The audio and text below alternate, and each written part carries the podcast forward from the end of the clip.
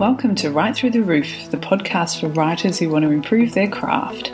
I'm Madeline D'Este, and in this show, I'm interviewing writers of all different types and asking, what's that one thing that took your writing to the next level? So come and join me and learn all the proven tips, tricks, and techniques to take your writing right through the roof.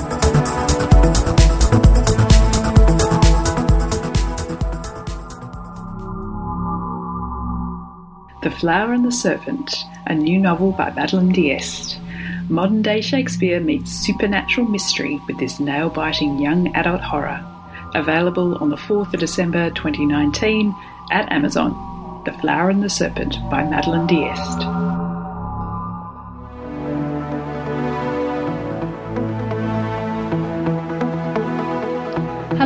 And welcome to Write Through the Roof. I'm Madeline D'Este and today I'm speaking with Alison Littlewood. Hi Ali, how's it going? Hello, Madeline. Yeah, really good, thank you. Excellent.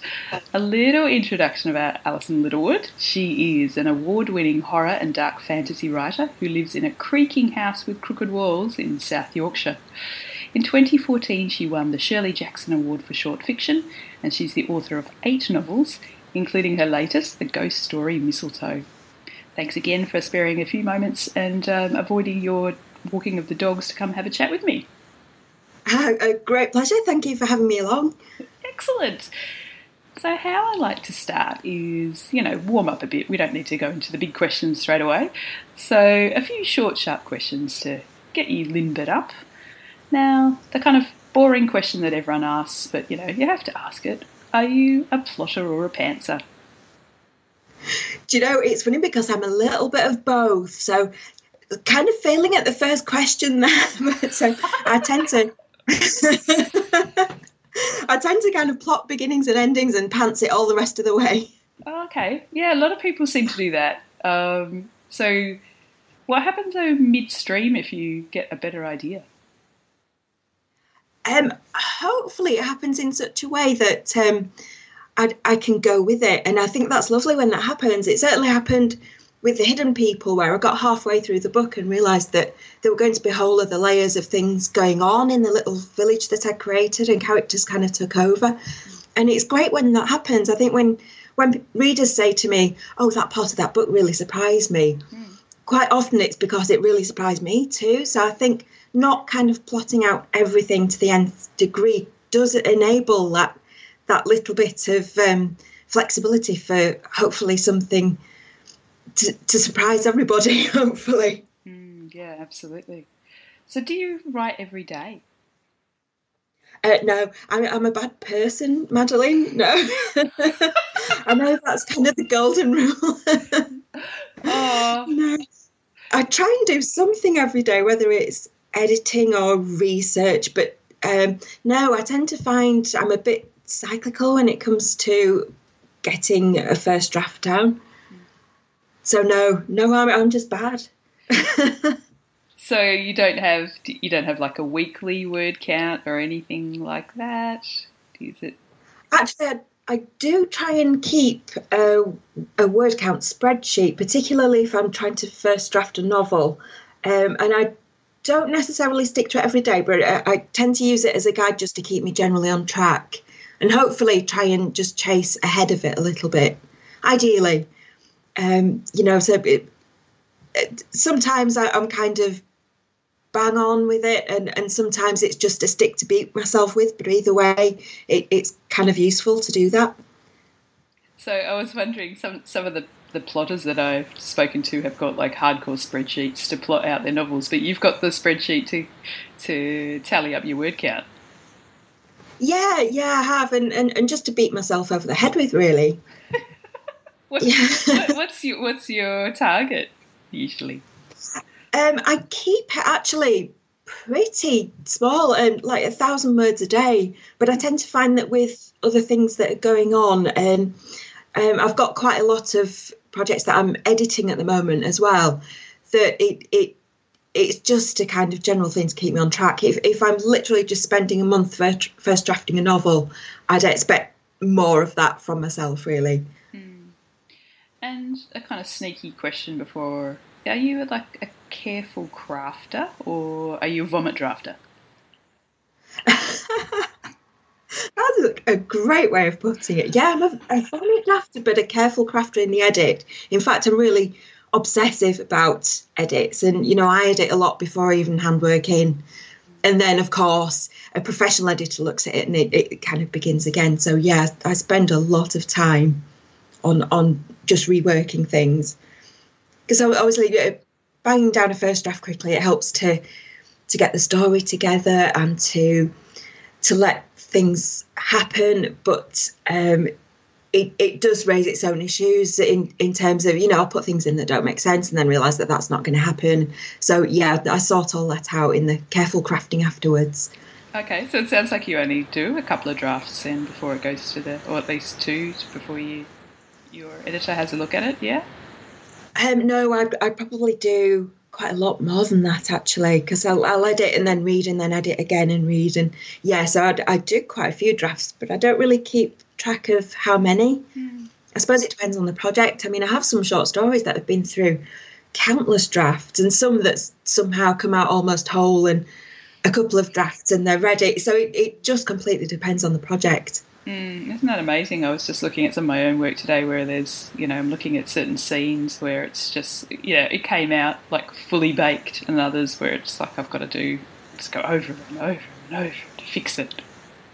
Yeah, it's it's quite frustrating sometimes, isn't it? I had one that I've been tinkering with it literally for months, and it, it, it took about six months before I, I thought, oh, I'll get that one out and have another look at it, and suddenly could see what I needed to do. But yeah, it took me a long time to get there. And do you have any writing rituals? Um, not especially. Um, what I mainly do is make sure the dogs are happy. So once I've walked them and fed them, and the, the canine overlords are satisfied, then then I, am allowed to begin. and I, it's, it, a lot of it's just basically showing up at the desk. Mm. Yeah, yeah, yeah. So you've got Dalmatians, don't you? Yes, that's right. Yeah. yeah. Beautiful. It's quite good because they get me out and it wakes my head up, you know, going out for a good walk mm. um, early on. And yeah.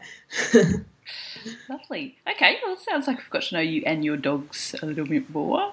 So let's get into some more in depth questions. So I know we had a little chat about this before we started about um, genres and things like that. But how do you describe your writing, and are there any particular themes you like to explore? Um, I, I, generally just call it dark and weird. Um, I think I, am kind of known uh, for being a horror writer, although um, my work um, kind of become it, it's on the edges of horror really, and it has drifted more towards the mainstream um, to the degree that it, my more recent books have been badged fiction, but uh, my books do generally tend to be fairly dark with at least a hint of the supernatural going on or something off kilter or wrong with the world. Um, my historical ones that I've done set in Victorian times, I tend just to, to call historical weird. Um, but in terms of theme, I, I tend to circle the unanswerable questions. So things like loss and death, but I tend to think the converse of that is that they're really about love because unless you love something, then there's no emotional payoff in losing it. So I, I think generally they're, they're, just about various aspects of being human, um, albeit it tends to be the darker aspects. Um, and I also love using folklore and twisted fairy tales in my work and I think that comes from just being slightly obsessed with stories generally. So I love the idea that, you know, in folklore there are these layers of story buried in the, the ground under our feet. And, you know, fairy tales, they, they're kind of buried away in our psyches from being small children. And I, I think tapping into those veins, it, it, it, gives quite a rich resonance for me.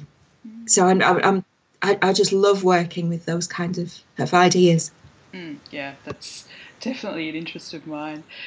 But it's yes, it's really interesting. Horror is such like it's a real cliche, but horror is such a broad church. Like there is, you know, your your horror is you know quite different to what other people might think of in terms of horror, which would be a lot more kind of splatter, you know, a lot more gory or whatever. And you're probably more yeah. the gothic side.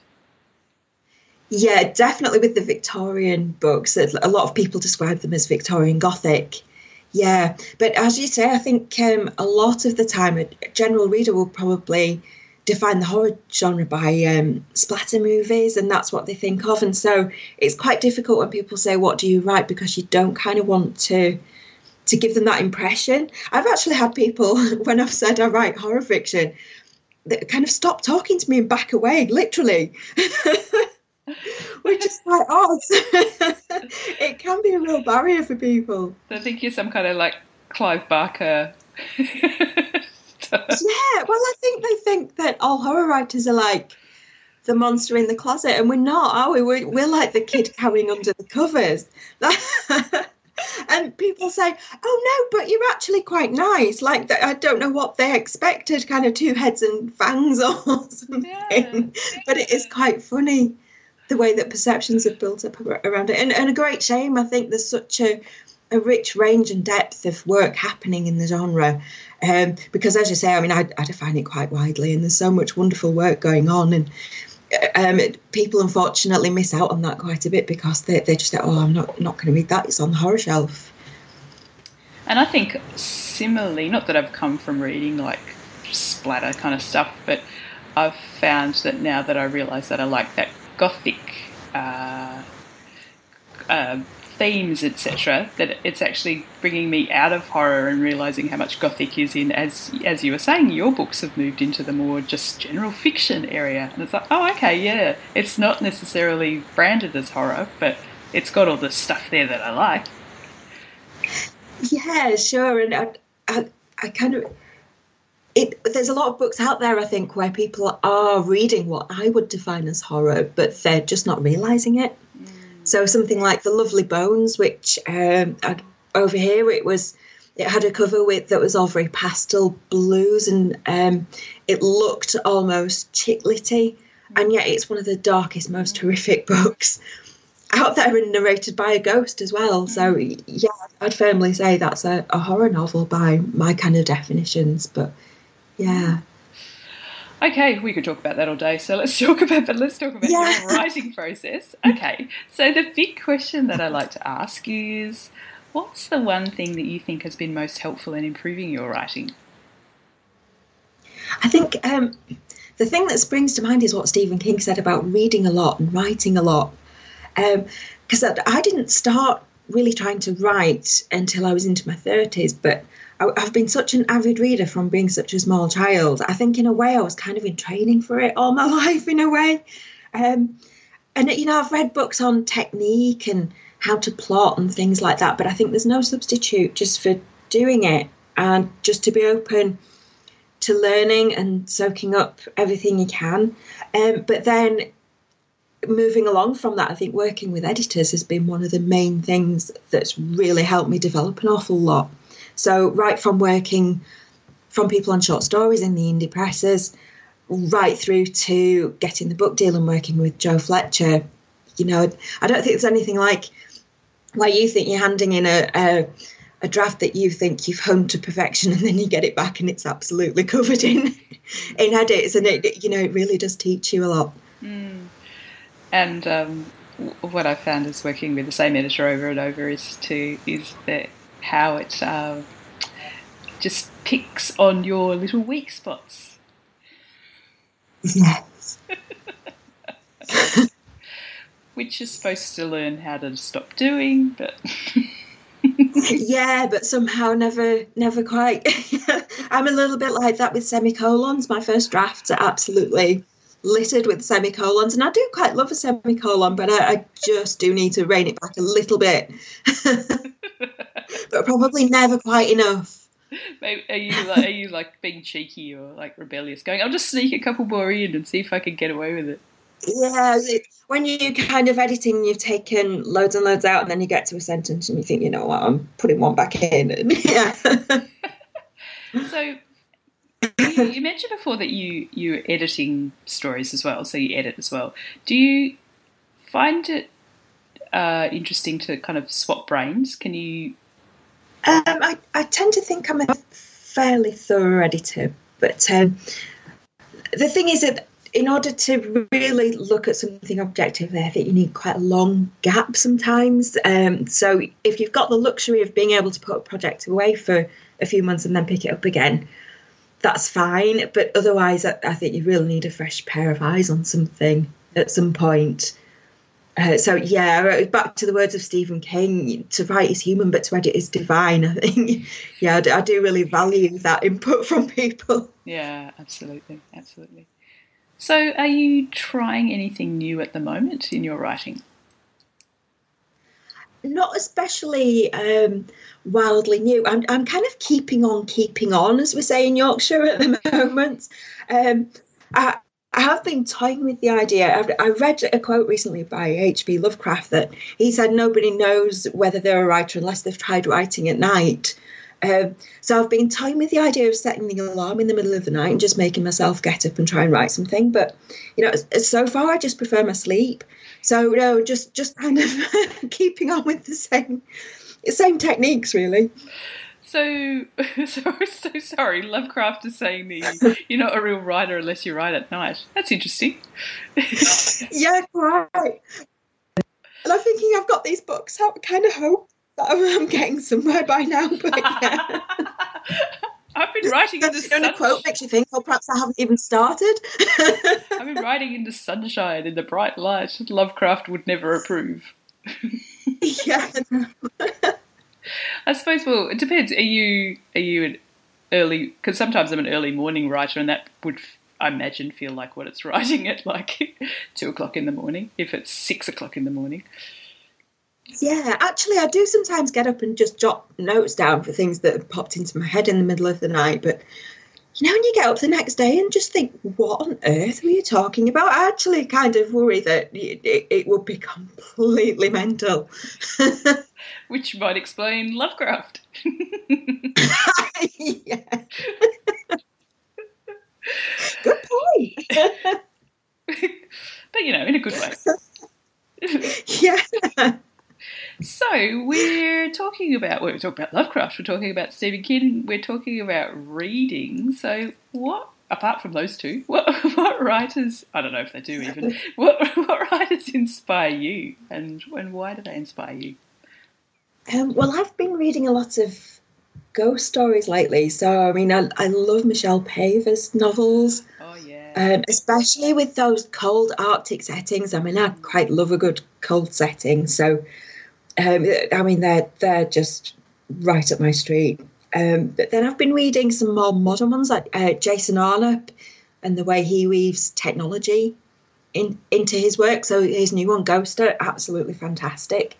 Um, so so completely different from my work, but you know, I just really love those. Um, and and people like Paul Tremblay, Joe Hill, Catriona Ward.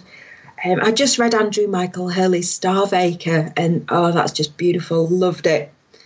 Um, short story writers, I love uh, Nathan Ballingrud, uh, Priya Sharma, so many good people. Um, Angela Slatter, so many great writers of short stories around. Um, and I, I, was really inspired by the late Graham Joyce as well um, because I loved his novels. He write he, he wrote such beautiful characters, but also gave me some really good advice about writing and publishing uh, when he was around, and you know, always struck me as a really wise person. Yeah, Michelle Paver. I read Dark Matter probably just before Christmas, and yeah, absolutely loved it. Yeah, um, we're off on a trip to the Ice Hotel in Sweden in a week. And that's the, the first thing that I've packed. so I'm going to revisit that in the cold. And if I can't sleep when I'm there in my kind of survival sleeping bag on a block of ice, that's what I'm going to be reading just to warm myself up a bit. uh, yeah, it might not work. I felt cold reading it. yeah. Okay. Well, you were talking about ghost stories. Actually, I wasn't waiting for you to, to mention M.R. James, but anyway, um, let's talk about mistletoe and what what inspired that, and were you trying anything different? Do you know, I wasn't so much trying anything different with that one as um, tapping into that tradition of telling ghost stories at Christmas. So actually, M.R. James was really at the back of my mind in that. And, you know, a lot of those Gothic writers oh, sometimes they even began the stories by saying, you know, every everyone loves a, a really good spooky story at Christmas. And I just thought, a nice seasonal ghost story that hark, harks back to Victorian times as well um, would just be a really lovely thing to do to encapsulate some of my obsessions as well. So it's about love and loss, but it's also wrapped around the folklore of mistletoe and some of the legends around the plant. Um, and around different aspects of the season. And I've gone back into the history of midwinter festivals as well and wound those things in. So, yeah, history, folklore, ghosts and spooky things really so it, it brought together a lot of the things that i just really love working with sounds fabulous sounds like all my favorite things too so how much how much research do you do do you and um, a lot of research. I think when I came up with the idea for the hidden people, because I do tend to just follow an idea um, without kind of thinking through the consequences, and I just get a little bit obsessed with it, and off I go. And find out how to do it as I go along. But it was the first one I thought that really needs to be a, a historical novel. Um, and it doubled my workload overnight. And I, I started to think, well, you know, how can you even write something where people are talking in a house? Because it, unless you know what it was like to actually live in those times and every aspect of how they set up the household and domesticity. And so it wasn't even just a case of researching the big themes that were in the book, it, it was just kind of reading really widely and picking up on the little details. Um, so books like How to Be a Victorian, you know, getting the, the basics of how people washed and dressed and things like that right. Um, underpinned it as well. Um, fortunately, I got a little bit obsessed with it, so I just kind of read and read. It, it was kind of difficult knowing where to stop, to be honest. did you do you research along the way, or did you do all the research up front and then? I did quite a bit up front just because of that feeling that, that when I got to the keyboard, I just thought, you know, I, I haven't got the knowledge to to kind of begin really. So I did quite a bit up front, but then um, once I'd got the, the groundings together, then I, I started off and researched things that fed into the story more. So things like the great exhibition that was going on and some of the things that were exhibited then, the the, the, the interesting details. Yeah, and, and things like um, railway time from Victorian times when you know you could go to a village and there might still be a clock with local time, which was taken from the sundial, essentially, um, as opposed to standardized railway time that people had to use to go and catch the trains by. You know, changes like that I just find fascinating because there must have been quite a shift in the mindset at the time. Hmm. Sorry, I'm kind of rambling. I, I, I do get caught up in these things. no, that's really interesting. I just I, my brain went that way as well. Um, but so I suppose, see, historical fiction always frightens me because because I'm not a historian. Um, so, eh, but with the supernatural elements on top of your stories, I don't know whether that gives you a little leeway, or have you received any any letters from readers about how you got certain things wrong?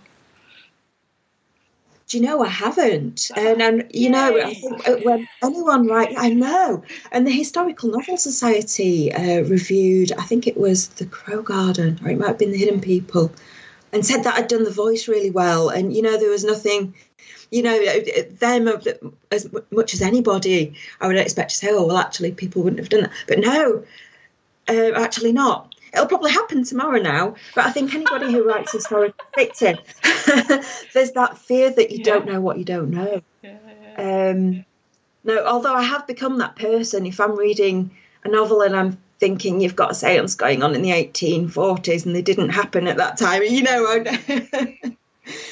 yeah. The, the Fox sisters hadn't broken out yet. yeah. yeah, that's right. All right, good. Well, I think I'll start to wrap up and I'll, I'll let you get back to your dogs and your writing. So, what are you working on at the moment, if you can tell us? Uh, yeah, sure. Um, well, I'm just getting back from a slightly lazy Christmas break mm. and um, getting into things, editing a, a novel length version of a novella that I wrote for NewCon Press called Cottingley. Um, so it, it takes a look at the Cottingley fairies, which were supposed to have been caught on camera by two girls near Bradford, um, and Sir Arthur Conan Doyle got involved. So it, it's a, a, another lovely historical incident that just pinpointed kind of the nature of people's beliefs and sense of possibilities from that time. So I find it kind of fascinating. Um, but obviously, those pictures of the fairies were, were kind of a little girl's idea of fairies that were quite gauzy and sweet and lovely. Mm. Um, and I've read a lot of dark folklore about the little folk where, you know, they're, they're just not that nice and encounters with them can be a lot darker. So I've kind of taken the view, what if there were encounters with fairies, but they were they were that, that darker kind.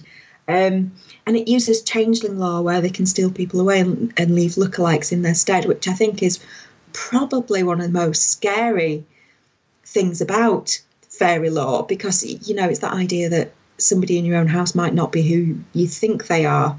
And that uncertainty i think is just a gift for a writer of dark fiction. I'm quite obsessed with that idea. So yeah I, am just getting in the, the swing of things by uh, editing that again. Fantastic. Okay so I'll wrap up now and let you get back to your to working on Cottingley. So, if people want to find out more about you and your work, where's the best place to find you online? Oh well, I have a website. It's alisonlittlewood.co.uk, um, where I, I, just about keep that up to date and very occasionally do a blog on there. Um, but I'm about on Twitter. I'm not very good at Twitter, but um, I'm there and I hang out hang out on Facebook quite a bit. So yeah, I'm on the various, various platforms. I'm sure you're around for Folklore Thursday. I'm sure you're there. Oh yeah, absolutely. Even I've managed to uh, to catch on to that one. Yeah. yeah. The, the highlight of my Twitter week. Yeah, it is fabulous, and it's great how somebody can tweet a, a snippet of something on there and you go off and research it and think, you know, there's a story in this. It's, it's really quite inspirational. Oh, it's amazing. There, I, I, I have to stop like writing down all the story ideas because I'm just never going to get to all of them. But yeah, yeah. I've got quite a few of those in my notebook as well. Yeah. oh, Ali, it was absolutely lovely to speak with you today. Thank you so much for sparing the time. Thank you very much for having me along. It's been really nice.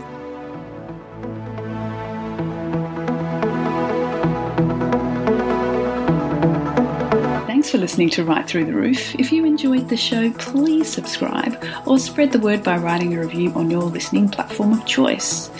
And if you'd like to get in contact with me, please go to madelineds.com or madeline underscore ds on Twitter, no apostrophes. You can find the show notes for this episode on madelineds.com under the Write Through the Roof tab. And until next time, what are you going to do to improve your writing this week?